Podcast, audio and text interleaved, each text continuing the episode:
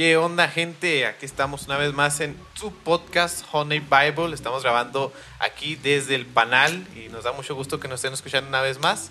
Estoy aquí con mis amigos Edel y con un invitado que también es nuestro amigo Joel Ramírez. ¿Cómo estás, Joel? Muy bien, me siento muy contento, muy honrado de, acompañarlos aquí en, en este proyecto tan emotivo y tan edificante que están haciendo, entonces me siento afortunado, amigos los dos, así que ahorita les doy su patadita de traigo buenos zapatos. Cuando traes para tenis nuevos, órale para que le dure. ¿Tú cómo andas, Edel?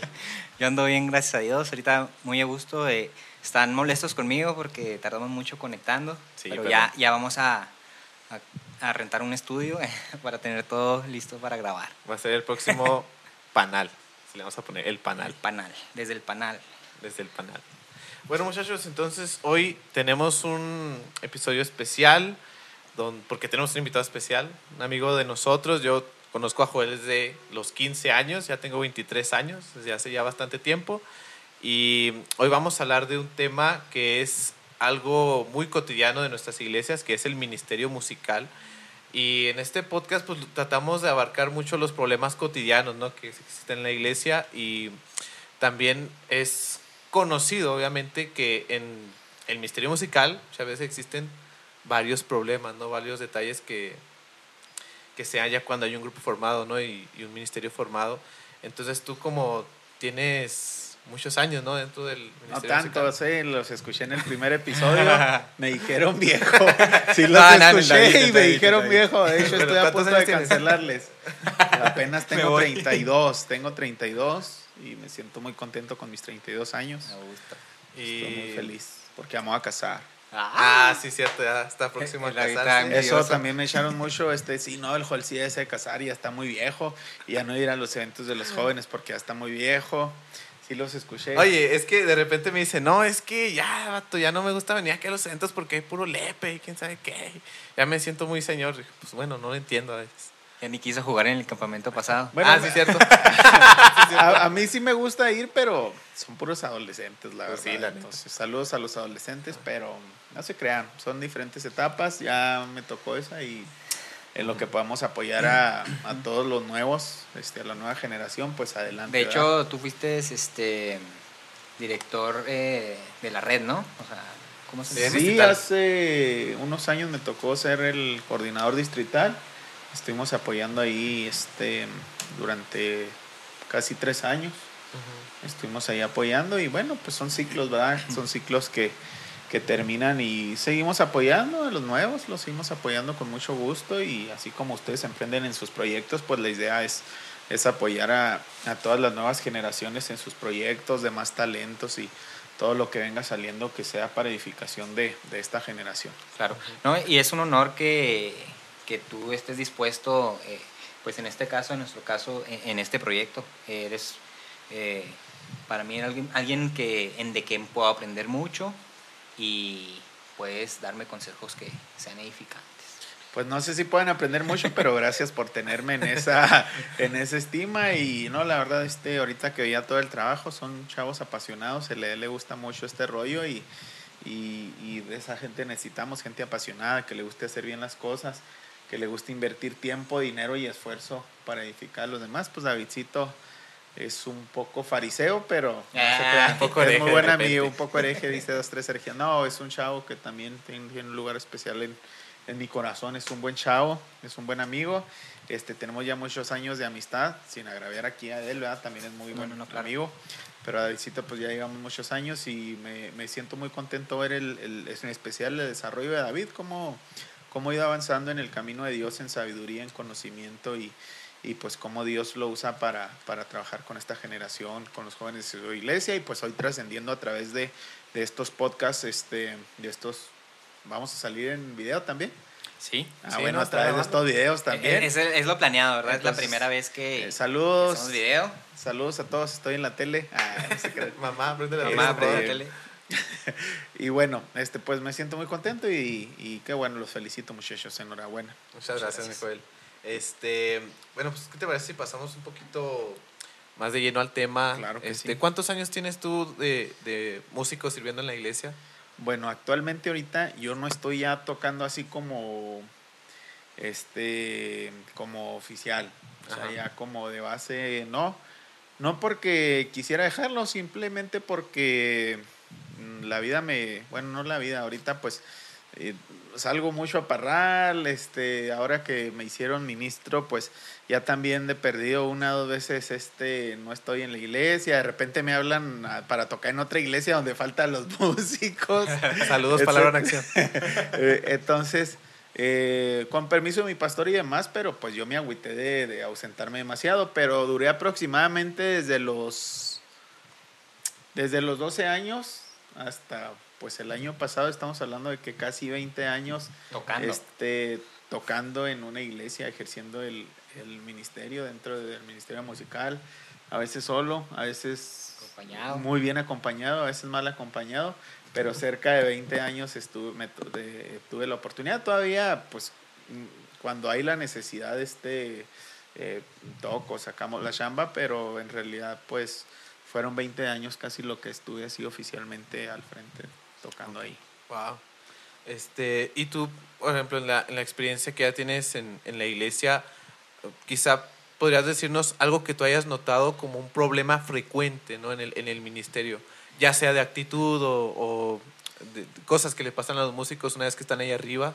Se salen a la hora de la predicación. Ah, sí, sí, sí, incluso todos, puedes hablar de eso, porque es algo No, muy no, común. no, no considero que sean problemas, pero sí es, es eh, el ministerio, los músicos, el ministerio musical, es un ministerio muy visible.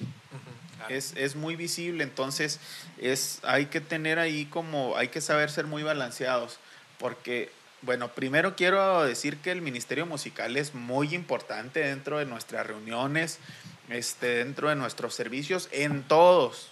Sí. A mí me ha tocado, este, me tocó tocar con, con mi compa, con el Pino, pues me, me, me llevó a los eventos. Pino, un músico de mucha trayectoria dentro de la, de la iglesia, este, la verdad, Pino, pues desde los cinco años, y no tengo más, eh, el, el recuerdo desde los cinco años, su papá y yo, a que estuviera expuesto a la música, ahí creció. Pino ya ahorita eh, lleva más, tiene más de 50 años de edad. Me atrevo a decir que tiene más de 50 años. Si tiene más de 55 años, quiere decir que tiene más de 50 años ya de músico de iglesia. A los cinco años empezó.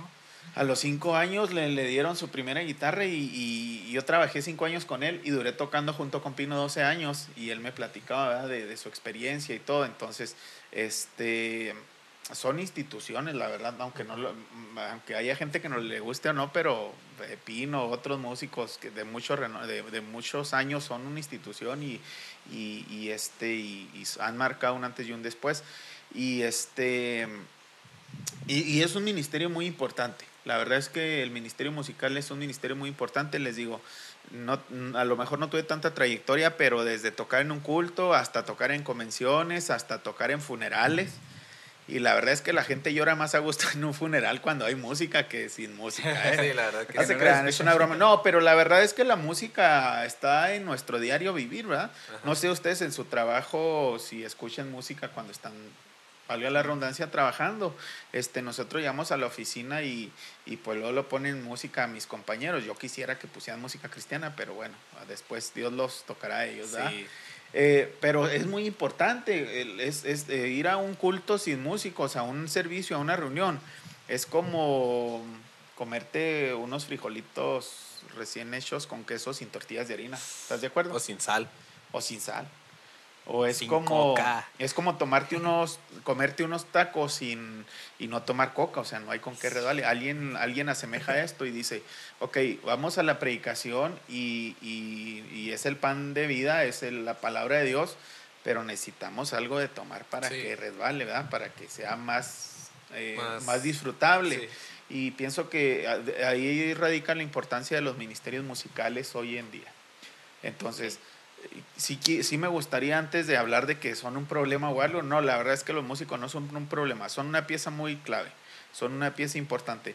Pero también así como son eh, importantes y son un ministerio visible, precisamente están siempre en el ojo de, de todos, ¿verdad? Sí. Todos sabemos que los músicos se salen o nos salimos, a- nos salimos a la hora de la predicación, ¿verdad? ¿A qué crees que se deba eso?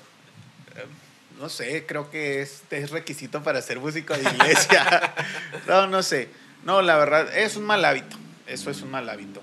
Eh, Porque en lo personal, en lo personal que yo no soy músico, pero yo veo a los músicos y yo me gozo en la alabanza, es de la mejor parte que yo me siento muy bien en, en la parte del culto. Pero a la hora que se salen, hasta me agüito. Yo sí me agüito, me te digo, chale. O sea, como Sí. quisiera, o sea, eh, los veo y digo, ah, qué chido, o sea, se ve que se gozan y todo, pero a la hora que se salen digo, híjole, estarán fingiendo, o sea, si a la hora de la predicación pues es lo que realmente, a lo que realmente vamos. Sí, yo claro. Y, y vu- vuelvo a lo mismo, no es, no es que sea un problema, es que de pronto se han creado malos hábitos. Como tenemos músicos de iglesia que toda su vida son muy humildes y siempre están al servicio, de pronto hemos tenido o tenemos músicos que en algún punto de, de su trayectoria, de su, del ejercer su ministerio, porque eso es, eh, bueno, quiero también que partamos de esto. Eh, es, es un don, ¿verdad? Es un don. Claro. Y el ministerio no es otra cosa más que poner en práctica el, El el don. Entonces, pero hay muchos músicos de... eh, quiero hablar, quiero que hagamos, entendamos bien esto, porque mucha gente va a decir, ah, están hablando de los músicos. No, estamos hablando de los músicos de la iglesia. Sí, sí, estamos claro. hablando del ministerio musical. No creo que del Ricky no, Martin. No, no, no, no estamos hablando de músicos en general, estamos hablando de los músicos De de, la iglesia, de, los músicos que, que eh, integran un ministerio musical. Se han creado muy malos hábitos. De pronto hay, hay músicos, cantantes, este, de los que están ahí enfrente que, que, que pierden, el, eh, pierden la noción de por qué están ahí y en realidad piensan que de pronto le están haciendo un servicio, un favor ellos a la iglesia y se les olvida que en realidad si estamos ahí es por porque estamos eh, ofreciendo un servicio, estamos poniendo en práctica algo que Dios nos dio, desde que nos da el talento, desde que nos da el don, la habilidad, hasta que nos da dinero para comprarnos un instrumento, pues es provisión de Dios. En lo personal yo tuve un, en algún momento tuve un compañero músico que, que él me decía que quería irse a otra iglesia ah, porque ahí le pagaban. Hay iglesias donde no le, no le dicen pago, ¿verdad? Les dan una, un apoyo, una aportación, pues porque tienen que ir a ensayar, Claro. etcétera, etcétera. Pero él decía, es que yo me quiero ir a esa iglesia porque ahí sí me pagan. Y luego le digo, oye, pero tú no estás integrado en otra iglesia, en, en la iglesia donde tú vas, no estás integrado en otra cosa. Tú no haces más que solamente tocar. Toca. Si a ti te pagan por tocar, entonces ¿cuál es el servicio que tú estás eh, Haciendo. para Dios? ¿verdad? ¿Qué, qué es lo que tú estás ofreciéndole a Dios? ¿verdad? ¿Qué es lo que estás ofreciendo a la iglesia como tu servicio, como tu ministerio? Porque todos somos llamados a poner en práctica nuestros dones eh, para edificación de la iglesia. Y en ese sentido pienso que primero cuando empezamos a perder el suelo, cuando empezamos a ver, es mi don, es mi talento, es mi habilidad, Yo, es mi yo, instrumento, es mi, yo lo compré, yo le invertí Por mi fuerza. y dejamos de, de ver que es para el servicio de, de- de la iglesia, para la edificación del pueblo de Dios, es cuando empezamos a crear malos hábitos. Nos hacemos estrellas y de pronto nos tienen que esperar a que, a que lleguemos para comenzar el culto. No sé si en todas las iglesias pase, pero me han platicado que en una que otra pasa. ¿ah? Entonces, es un problema muy hay que esperar a los músicos. Este, de repente hay unos que se ponen sus moños. Si Sí, no quieren tocar o qué.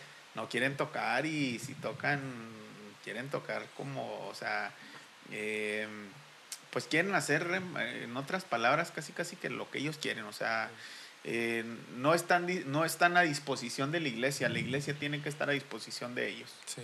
Sabes, yo creo una de las raíces de este problema y que puede pasar en cualquier ministerio es algo que yo le he llamado como el profesionalismo de la iglesia. Por ejemplo, yo me acuerdo cuando yo prediqué por primera vez, eh, me acuerdo que yo estaba orando así como loco, ¿no? Bien desesperado, dependiendo de Dios, porque casi no sabía nada de la Biblia. Y bien desesperado, ¿no? Le pedí al Señor que me ayudara. Y luego pasaron pues unos años y ya yo medio, ya me la sabía. Entonces, ya cuando predicaba muchas veces ya no le ya no le pedía a Dios la misma ayuda con la misma intensidad que aquella vez, porque decía, "No, es que yo ya lo domino, yo ya puedo hacer esto más por mí mismo, ya no necesito tanta ayuda de, de- ya ayuda de Dios." Lo mismo pasa si estás como en la liturgia o en cualquier ministerio, incluso también en la alabanza donde dices, "Bueno, estas alabanzas ya me las sé, ya sé tocar bien un instrumento." O sea, ya me las sé todas, todas, y ya no siento como que esa dependencia tan fuerte de Dios como la tenía quizá al principio Al principio quizá cuando te estabas aprendiendo canciones o aprendiendo a tocar, ahí sí le no, señor, ayúdame a que no me equivoque o que no desentone, eh, échame el paro, ¿no? Así.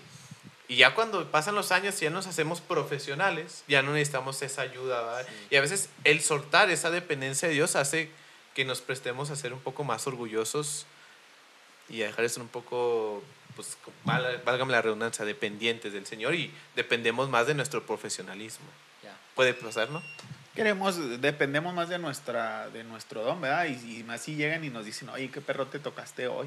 Hombre, hoy te dejaste caer la greña, este, no, le subiste en machina al ampli la guitarra y se oyó bien rocker y todo acá. Y pues te elevas, ¿no? O sea, Claro. la naturaleza es, si alguien va y te alaba y te dice, oye, qué padre estuvo esto, pues empiezas a... Pero bien es cierto lo que dice David, eh, eh, yo creo que el- el- la principal clave para crear esos malos hábitos es dejar, y se lo decía ahorita, olvidarnos del- de, la dependencia precisamente que debemos de tener en Dios en- dentro de nuestros ministerios. Y esto es en cualquiera, ¿va? Hay predicadores que, o podemos ser predicadores que de pronto eh, ya no oramos ni nada y, y podemos ser eruditos en la palabra. Y tú puedes ir a, a predicar y, estudiarte, chutarte toda la, la Biblia apologética que tienes ahí, todo, pero siempre debe estar presente el Espíritu Santo porque dependemos de eso, ¿verdad? Eh, ahora, hay músicos, hay músicos que se han hecho buenísimos dentro de la iglesia, excelentes músicos, es más, hay músicos que ya están estudiando en Bellas Artes, algunos que ya salieron buenísimos, tú los escuchas y, y la neta es que son músicos que el mundo los quisiera y los quiere, por eso los jala mucho, ¿verdad? Ok. Pero hay un, hay un detalle bien importante. Se profesionalizan, es cierto lo que se ha habido ahorita, se profesionalizan al 100 y está excelente porque para Dios siempre debemos dar lo mejor de nosotros, ¿verdad? Para siempre, siempre, siempre. El detalle es que en medio de la profesión, profesionalización es, es también cuando nos perdemos y pensamos que, que se oye padre por nuestros dones, nuestros talentos. Y no sé si les ha pasado a ustedes, seguramente sí. Pero alguna vez han ido a alguna iglesia o se has oído a cantar a alguien o han escuchado a cantar a alguien donde ustedes dicen, no conectó. Sí. ¿No les ha pasado? No. Sí.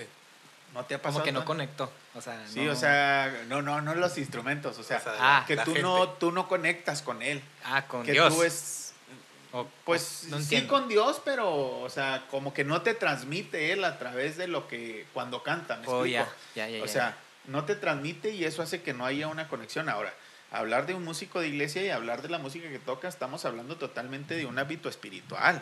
No estamos hablando nada más del profesionalismo.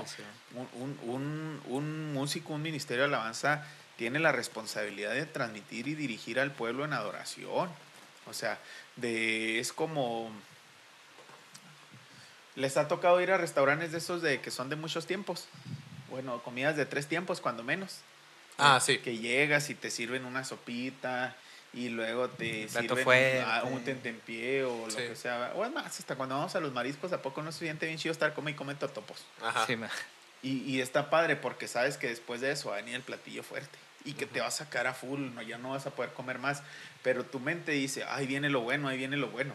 Y es exactamente eh, dentro de la iglesia, eh, los ministerios de alabanza al dirigir el momento de adoración al pueblo, a- al llevar al pueblo a adorar a Dios, a la alabanza, este, lo van conduciendo a tal manera de que cuando llega el platillo fuerte que es la palabra, pues se disfruta, ¿verdad? Entonces, eh, de ahí la importancia en la que deben estar conectados el predicador, los pastores con los músicos. O sea, es por lo, lo que te decía ahorita, a que eso va conectado y, y- y volvemos a lo, lo que Ahora, decíamos. Que voy a chamaquear a muchos pastores o predicadores también, ¿eh? Hay pastores y predicadores que de pronto se les hace tarde o están atendiendo asuntos y no entran al momento de la alabanza. Entonces, esos predicadores, esos pastores, ministros... eh, Por eso lo los músicos dicen, no, pues yo tampoco. ¿no? Eh, pues eh, de ahí se agarran. La verdad es, es menor cantidad. Digamos que de, de los músicos, el del 100%, un 98% se salen a la hora de la predicación. Ajá. De los predicadores no, no, es, no es mayor el porcentaje, pero se da el caso. Sí se da el caso. Entonces, de ahí la importancia de que haya una conexión entre quien va a dar la palabra, quien va a dirigir la alabanza y demás. Si, si es el caso del- de, de lo que comentaba ahorita, que hay un pastor predicador que no le gusta estar, hay una desconexión también por parte de él dentro de la alabanza. Sí. Porque estamos hablando de, les repito, estamos hablando de un ámbito espiritual totalmente. La alabanza alimenta tu espíritu. Eh, eh, los salmos, eh, los salmos es, es, alabanza, es música y se alimentaba el espíritu de, de, David, que fue el, el, el, escritor, y podemos ver los salmos escritos donde estaba llorando y cómo a través de eso este, él tenía consolación. Lo, tú lo, y también hay salmos donde está alabando y está agradeciendo porque me libraste de mis enemigos, porque me ayudaste, me, me sacaste de los cenagoso, de, ah, un, un sinfín, ¿no? Todo, o sea, el, el ámbito espiritual, la, las emociones, porque, porque pues somos emociones, la realidad. Y cuando vamos a la iglesia, llevamos nuestras emociones. Hay gente que va muy triste, ¿verdad? Entonces ahora imagínate que llega una iglesia y donde los líderes de alabanza están profesionales y se están dejando caer la areña, pero no dependen de Dios, ¿qué le van a transmitir a la persona que está triste? O por otro lado, están totalmente desconectados y es un momento donde la iglesia, la congregación, la gente que va está muy feliz y los músicos andan en su depresión porque se les olvidó depender de Dios y el guitarrista lo cortó la morrita y al baterista lo corrieron el jale y el domingo llegan esos garras y no dependen de Dios y dependen de sus propias fuerzas. Y Ya no hay un servicio de agradecimiento. Se les olvida, ¿no? Ya lo hacen como si fuese un concierto. Para la gente, tal cual. ¿Qué quieres decir, Ah, perdón. Este, lo que decías de, de, que es ese hábito a veces de los pastores o predicadores de que no están a la hora de la alabanza, también es una actitud de los mismos congregantes. O sea, ¿cuántas veces no pasa de que ah, llegan media hora tarde al culto y dicen, ah, llegué a lo mero bueno, ¿no? A la predicación. Como si la parte de la alabanza no fuera también parte de, lo, de, de la comunión que tenemos colectivamente con Dios ahí en la iglesia. Entonces, eso también es un mal hábito de nosotros como congregantes que estamos ahí sentados, el decir, no, sí, no hay rollo que llegue media hora tarde, pues al cabo nomás me pierdo la alabanza. Y llegó lo más importante que es el, que es la palabra de Dios. Y se va a escuchar, la, verdad, es que escuchar feo y fuerte lo que voy a decir, pero es una falta de respeto.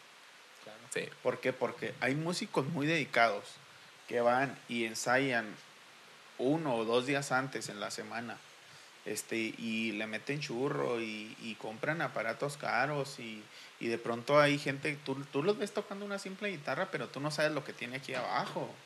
Eh, tenía un amigo, el Dani, se compró un pedal que le había costado como 40 mil pesos y lo tocaba en la iglesia, entonces le invierte tiempo, le invierte dinero, entonces hay músicos que van a ensayar, por eso te digo que para mí es una falta de respeto también, así como alguien puede decir, es que qué falta de respeto de los músicos que se salen a la hora de la predicación, es una falta de respeto si el pastor, el predicador no está en la alabanza, y también es una falta de respeto de los congregantes que no lleguen a tiempo a adorar a Dios junto con... ¿Por qué? Porque se prepararon, porque invirtieron en su gasolina, porque invirtieron en, en sus instrumentos, porque invirtieron tiempo, o sea, le están dedicando tiempo. Y bien dice David, eh, nosotros también creamos una cultura eh, muy mala de, de, de, impuntualidad. El mexicano por naturaleza tiene el hábito de ser impuntual. Paz de Cristo, hermanos. bueno, me refiero a ellos dos, no a lo que nos van a estar escuchando. Es que ahorita fueron impuntuales, ¿verdad? ah, perdón. pero, pero bueno, sí, sí, sí somos muy impuntuales. Y de pronto yo he estado en unas iglesias donde se echan la bolita. Los músicos dicen, es que nosotros llegamos tarde porque la gente llega tarde. Y es cierto, es cierto, la gente llega tarde. Y hablas con la gente y le dice, es que, hermanos, brothers, échenle ganas. Y el culto empieza a las once y media. Lleguen a las once y media, cinco minutos antes. Sí, sí, sí. No, no, es que ¿por qué vamos a llegar a las once y media si los músicos llegan a las once treinta y cinco? Y hablas con entonces una bolita de un lado y de, otro. Por eso, todos somos importantes. A la hora de hacer un servicio, a la hora de estar en un culto, en una reunión, todos somos importantes. Es tan importante el que nos recibe al frente, como es tan importante el que da la palabra, como el que va y, pide la ofrenda, el que te pone la mano para por ti y los músicos. Yo sí quiero, vuelvo a reiterar esto, sí quiero dejar muy en claro esto. Eh, la verdad es que muchas veces a los músicos, y con razón o sin razón, pero muchas veces a los músicos los han visto como, como irresponsables, como que les vale gorro todo. Y no necesariamente. No puedes juzgar a, a, todos los músicos por uno o dos malos, Hay músicos de iglesia muy buenos.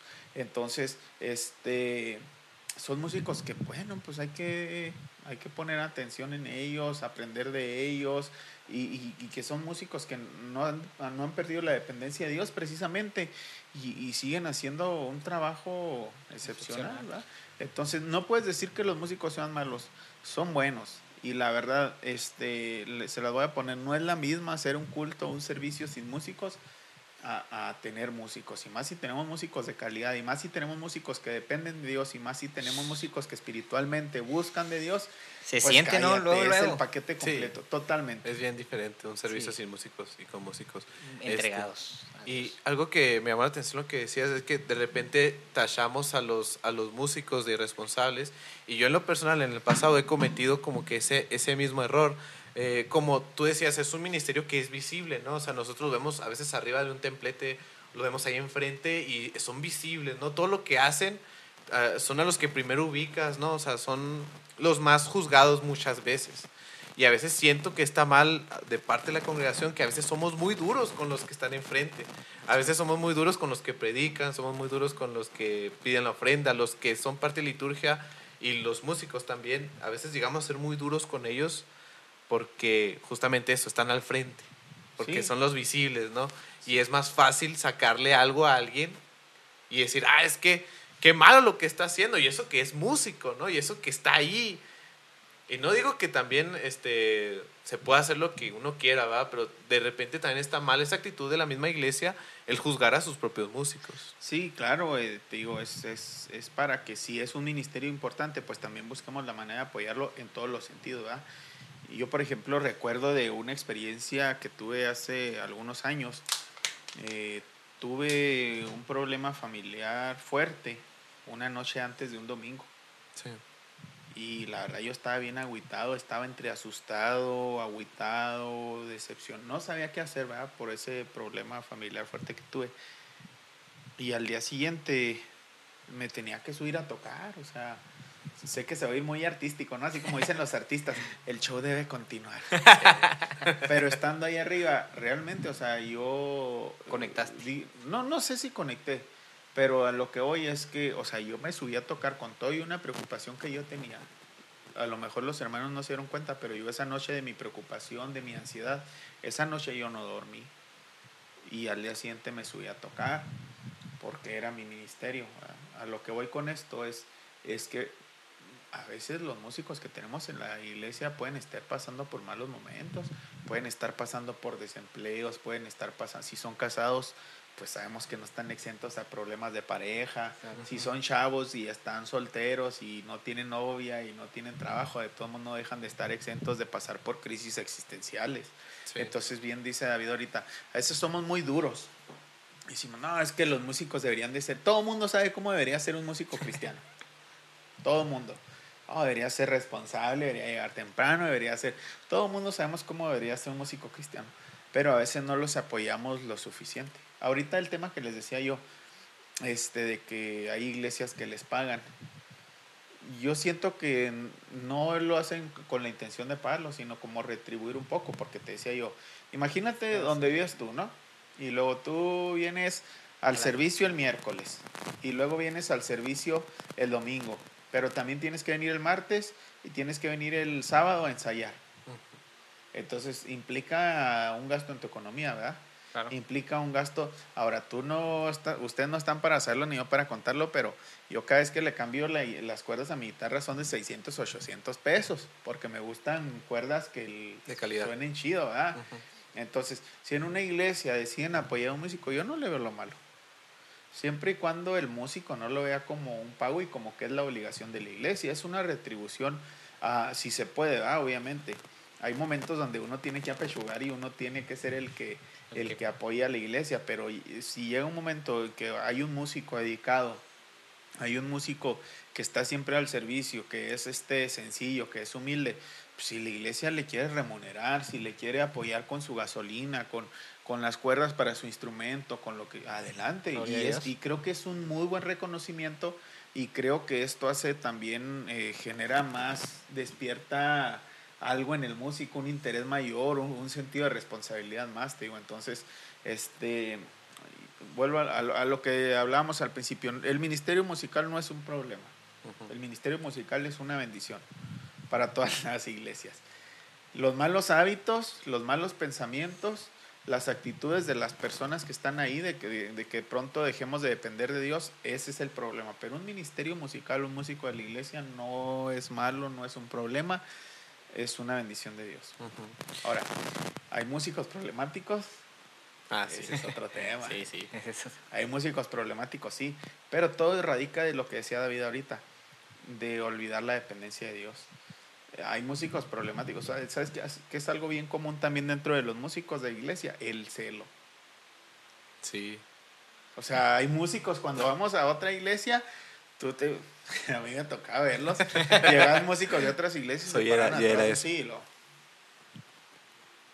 Y hace poquito vi un TikTok de un vato que hace videos, este, que dice cuando vas a escuchar otro músico, ¿verdad? Y lo así. Y lo es- están hablando en su pensamiento, "Mm, ya llegó este, y lo, qué feo toca, así, no respondiéndose ellos en su pensamiento. Eso sí, cuando se saludan, crack, eres un máster, eres el mejor, ¿eh? Tocas perrísimo. Y luego hablas, "Qué feo Sí, tocó". sí, acá te das la vuelta y lo, ni siquiera se da cuenta que estaba desafinado, ¿no? Cosas Qué así. mala onda. Entonces, cuando se te olvida que tu ministerio depende de Dios, que lo estás haciendo para Dios, empiezas con Eso. envidias. Empiezas a mostrar desinterés por, por, por lo que estás haciendo. Lo haces, pero lo haces por inercia, lo haces porque, porque es lo único que sabes hacer o lo único que te, tienes un lugar en la iglesia. Sí. Porque no te gusta involucrarte en otras cosas. Entonces, cuando olvidas la dependencia, pues nomás vas y tocas. Hay, hay artistas. Hay, hay, hay, hay, hay- muchachos que cantan muy bonito. Este, pero a la iglesia se paran, nomás van y cantan y ahí nos vemos. Y bye. Sí, porque no hay una dependencia de parte de Dios. Entonces, pero bueno, el ministerio musical es una bendición. Malos hábitos los hay. Eh, creo que la- el, el tratamiento para todo esto es procurar que, que, que los músicos sigan dependiendo de Dios y en la medida posible reconocerles su trabajo, apoyarlos en todos los sentidos, lo que hablamos ahorita económicamente, lo que decía David. No sabemos cómo pueden llegar ellos el, domingo, si están cargando con algún problema, algo, algo con sus hijos, se pelean con la esposa, lo que sea, y, y, y tienen que dar la cara y tienen que seguir. Sí. Entonces, pero los músicos de iglesia son. Indispensables. Sí. Y también pues, un mensaje para la, la misma iglesia. O sea, eh, también cuando nosotros vayamos a nuestro servicio todos los domingos, este, no, no esperemos a que los músicos empiecen a tocar. Es bueno, ¿va? que obviamente Claro. son algo excelente que nos ayuda a conectarnos con Dios, pero ya vayamos predispuestos ¿no? a, a- a tener una comunión, a tener relación ahí con el Señor, y ya que después pues, eh, te, que te sea de bendición la música, ajá, pero eh, a veces sí es, sí es frustrante que, que nomás están ahí viéndote a esperar a que empieces a tocar, ¿sí o no? Sí. O sea, y, y empiezan a orar ya cuando tú estás tocando o estás cantando. O que no aplauden. Ah, o que no aplauden. Y lo dices Y- tú, no se saben esa canción. Y lo, ah, pues ahí la están proyectando. O sea, ¿qué Ajá. onda? Y, Sí. y sí te frustras. Y te frustras también cuando, eh, así como el pastor o el predicador puede pedir también la atención cuando está dirigiendo la. No sé si a ti te ha tocado que de repente estás hablando y tú ves que aquellos están. Ah, sí. Y luego te perturbas, ¿verdad? Se te incomodas, de pronto te distraes y ya se te va a olvidar también lo que ibas a decir. Y de, pro- y de pronto ya dices que, que Moisés metió muchos al arca y así, ¿verdad? Te empiezas a equivocar. Es lo mismo con los músicos. Eh, digo, cuando tú ves a la gente que está en su jijiji, en su jajaja, que están en su rollo, que llegan tarde, que pues eh, me pare, primo me parece una falta de educación porque tú sabes a lo que vas a una iglesia, ay, ese no es el momento de que de que estés saludando y abrazando a medio mundo. Hay tiempo para que llegues temprano, saludes y abraces a todos, para que te despidas, saludes y abraces a todos. Hay tiempo para que estés leyendo la palabra, hay tiempo para que estés en el teléfono. Pues en el momento, si es el momento de adorar, si es el momento de alabar a Dios, pues únete a tu, a tu ministerio, dale ese lugar. La verdad es que tenemos un lugar eh, privilegiado. Y esto también lo deben de saber los músicos. El estar eh, ministrando la alabanza es un lugar de privilegio, un lugar, un privilegio que Dios nos dio, no, no fue por nuestro don, no fue por nuestro talento, nuestra habilidad, sino fue un privilegio de parte de Dios. Así es. Eh, también otra cosa que yo quería preguntarte, por ejemplo, en ocasiones en, en el ministerio a veces se pasa por esa escasez de recursos, ¿no? Donde a veces no hay músicos y a veces tenemos que pasar, bueno, pues ya quien nos pueda ayudar, ¿no? Ya como sea. Y a veces nos vamos por la parte de si tiene talento o no, si sabe tocar o no. Pero yo, en lo personal, creo que para cualquier persona que sea integrante de un ministerio ya en la iglesia, tiene que tener primero, o sea, tiene que estar bien con Dios esa persona, ¿no? Tiene que tener esa integridad. Eh, yo he visto, bueno, eso se ve en todas las iglesias, ¿no? Una persona que tiene un ministerio, pero bueno, cuando está fuera de la iglesia ya es otra persona. Debe, debe haber un balance. Digo, a lo que decías tú, ahorita hay iglesias, a veces carecemos de músicos y el cualquiera que llegue lo queremos agarrar, ¿verdad? Sí. Ahora, ahí nos vamos a una contraparte, porque hay músicos que no son músicos cristianos. Van a la iglesia, Sí. están bautizados, pero no son cristianos. Simón. Y están en, en búsqueda de sus propios intereses. ¿Cómo lo vamos a saber? Fácil.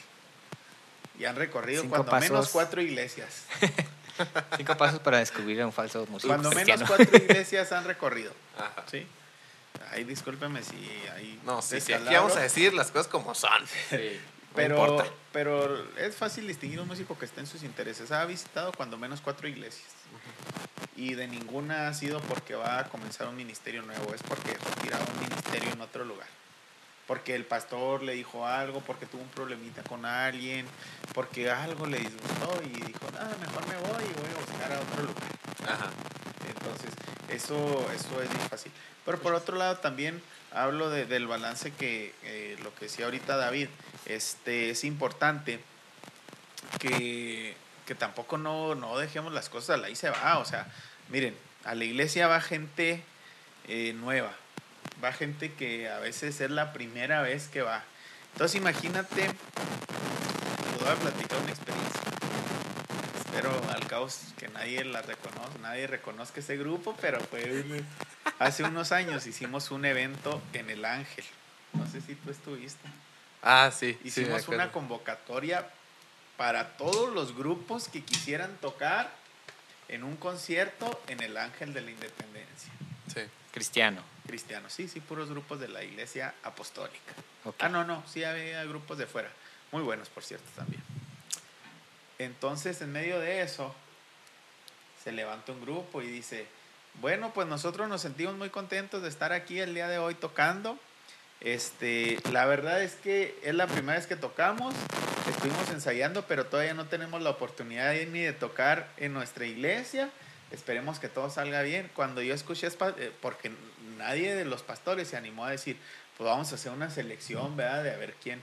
Oye, es un evento en el Ángel. Ajá. Está representando a tu, a tu organización. Pero pues bueno, buena gente, pues dijeron, vamos a, a darles oportunidad. Cuando yo escuché que dijeron, nunca hemos tocado, estaba otro amigo ahí también conduciendo el evento junto con nosotros. Y, y es la primera vez yo dije, no puede ser. Híjole. Pero ¿qué tiene eso de malo? Yo no lo veo. O sea, ¿qué tiene de malo? Pues que se subieron y tocaron, Muy feo. sí. sí. Sí, la verdad sí. Y pobres, o sea, yo sé que lo hicieron de buen corazón y, y esto quiero agradecerle a todos a los músicos, a los cantantes. Habemos muchos que a veces hacemos las cosas de buen corazón. En lo personal a mí muchas veces me toca cantar, pero no me gusta. Porque sé que a lo mejor no lo hago muy bien y no me gusta, pero lo hago por necesidad. ¿verdad? Y, y se agradece a los músicos que de pronto lo hacen todo esto de buena intención. Pero sí debe haber una prudencia entre los que estamos al frente, eh, los que podemos tener la, la dirección de, de, de poner a un ministerio de alabanza, de algo. Porque hay gente que va por primera vez a una iglesia. Imagínate que tú vas por primera vez a una iglesia y el, el primer domingo que llegas, chillan los micrófonos por todos lados. Este, la cantante está bien desafinada, el músico no afinó, eh, los cables no sirven, este, cada quien anda por su tono. Eh, nosotros estamos viendo ahorita una clase de discipulado muy padre y habla de la primera impresión. Es, es necesario que nosotros demos una primera impresión. Ahora, los músicos es una carta de presentación para la iglesia. Sí. Yo he conocido gente que se ha cambiado de una iglesia a otra nada más por los músicos. Sí. O sea, ¿Qué porque hay buenos músicos, porque les gusta, porque les gusta la alabanza de esa iglesia. Para mí no es una medida de cambiarme de la iglesia, la verdad no. Este, am, pero sí debemos de tener un balance entre lo que decía David, tampoco no vas a agarrar, o sea, hay que, hay que ser agradecidos con la gente que nos quiere apoyar, pero si hay alguien que de plano no tiene talento, que no se le da la tocada, que no se le da la cantada, pues a lo mejor hay que orientarlo Siga- a que seguir use otro, ensayando, que ¿no? tenga otro ministerio. O a que siga- o a Que siga ensayando. como dices tú. Eh, que bueno, aprenda. pero hay que ser conscientes también. Cuando Ah, de plano a- no. ay, cuando de plano no tenemos el don. Cuando de plano no tenemos la habilidad de cuando no- ay, yo conozco músicos y cantantes, bueno, que han hecho la lucha y están y están, no es su don, Oye, No, yo es por eso le dije al joven, tráete la guitarra para ahorita que me escuche y que me diga si es mi don o no. Ahorita vemos. Este, bueno, y pasando. eh, ah, sí, bueno, de hecho, pasando a otra cosa.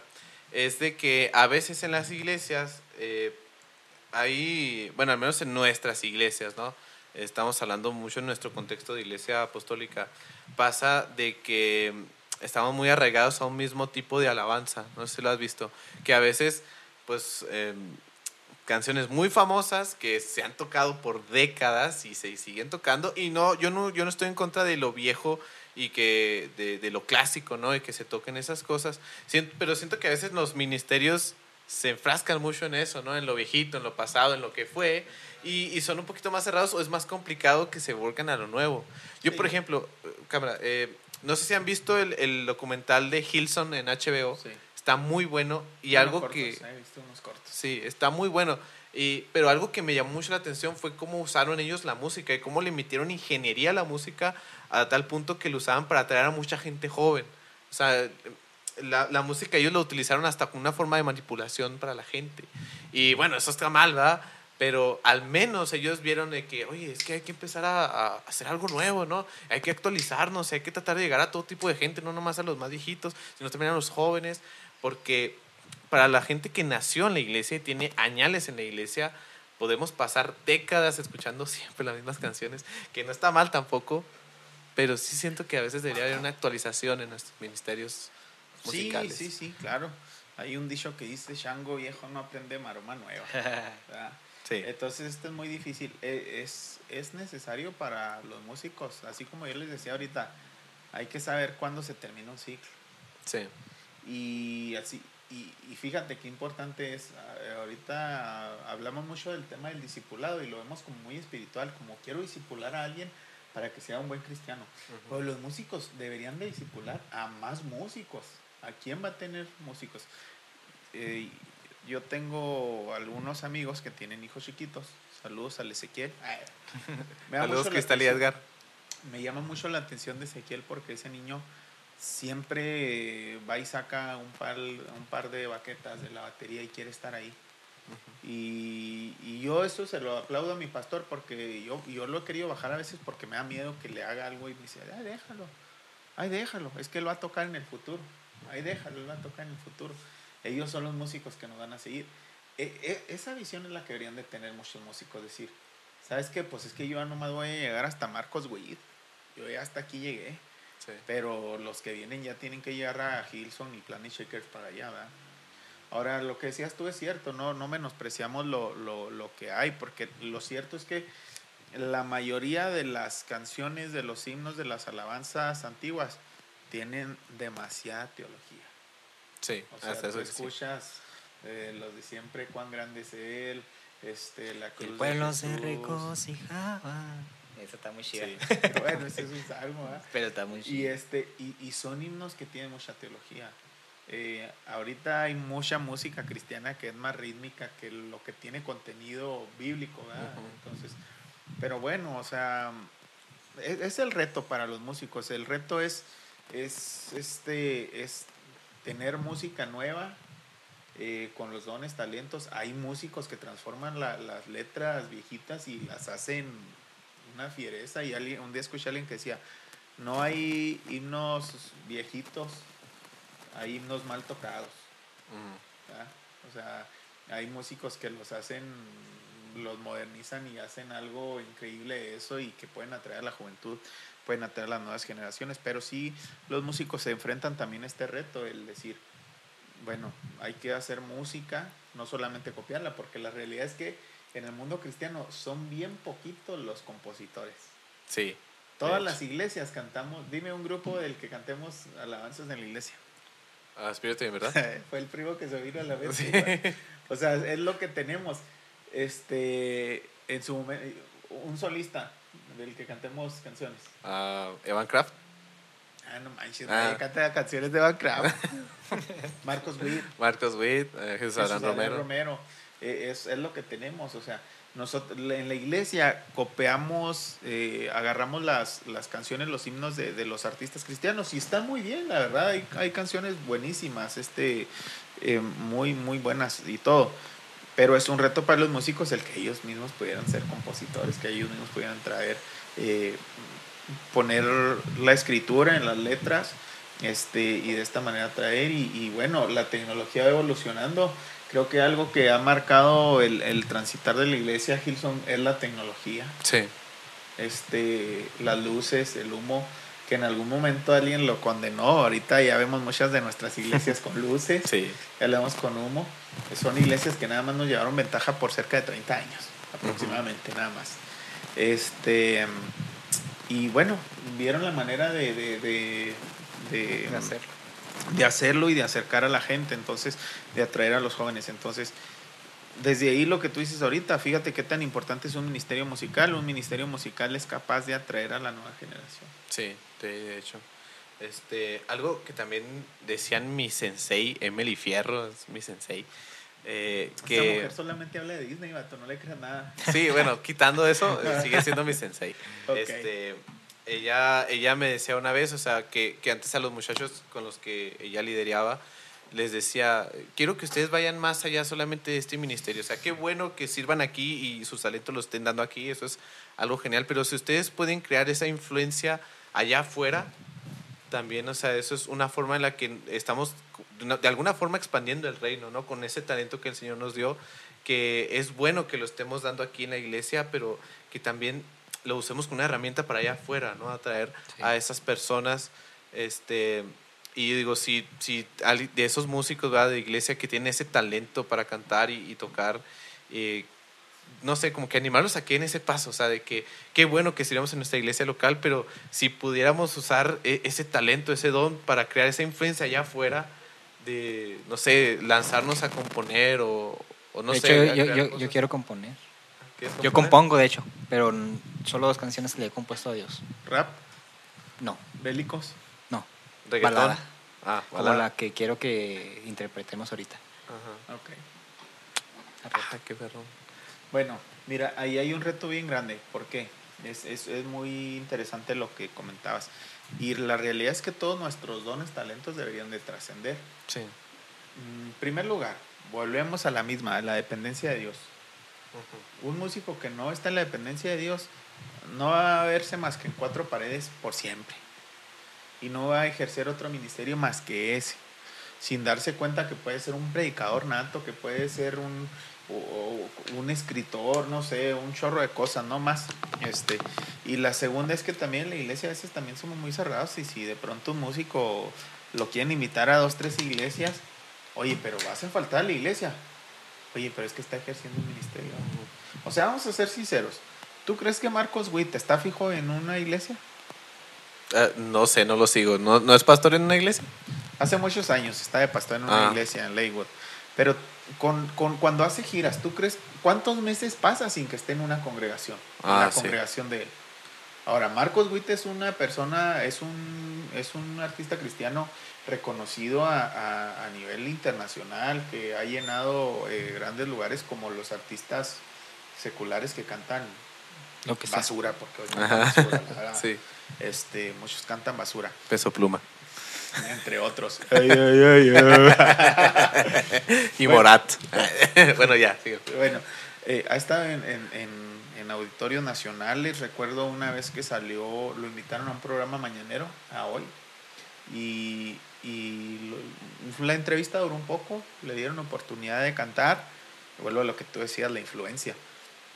Yo dije, no, cualquiera pensaría que iba a cantar una canción de las más perrotas, ¿no? Más rocker, lo que tú quieras. Se ¿Para qué te aventó. Mande. Póntelos. se aventó Enciende una luz. Tú sabes que esa canción es la canción más sencilla. Sí. Enciende una luz y, y las conductoras que están ahí empezaron a llorar. ¿En serio? ¿No lo había visto eso? Si pueden verlo en YouTube y luego le preguntan por qué lloran. No sé, es que ese hombre transmite una paz. Ajá. O sea, pero es alguien que trascendió y está hasta en las pantallas, está hasta... ah, ha estado lejos. Entonces, si Dios le da dones y talentos a nuestros músicos, pues es para ir todavía más allá.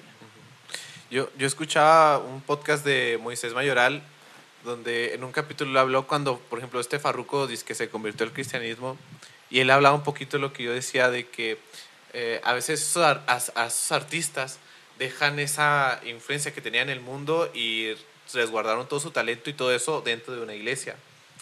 Este, por ejemplo, a uno de, de- de mis artistas favoritos, Fermín Cuarto, que era eh, parte de un grupo que se llama Ah, Control Machete aquí en. México. O sea, él, él dice que antes, pues, bueno, ta- tiene unas letras en su rap bien extrañas, ¿verdad? Pero cuando se convirtió, nada más sacó como un disco ¿verdad? solista cristiano, de repente se metió y se hizo pastor en una iglesia en Semilla de Mostaza y en México. Mostaza en la Recientemente sacó un libro que se llama Sí Señor, que es el nombre de una canción de Sí, Control Machete. Sí Señor, Señor. sí. Me encanta esa canción. Este, y, Ay, y yo veo, eh, yo veo como que esa, ahora ese reverso, ¿no? De que antes este, dejo esa influencia que tenía en el mundo y lo dejo todo eso, dejo todo aquello, toda esa influencia y ahora me meto dentro de una iglesia. Y allá ahora es donde yo me, me desenvuelvo y hago todo eso. Y tampoco está mal, ¿verdad? Pero siento que quizá él tuvo esa potencialidad de, de ser como un Marcos Witt, ¿no? Como un Jesús Adán Romero, llegando a más de esos lugares como rapero. Totalmente, o sea, y- eh, eh, el don Dios se lo dio. Que Sí. lo está usando para otra cosa es diferente. Sí. ¿verdad?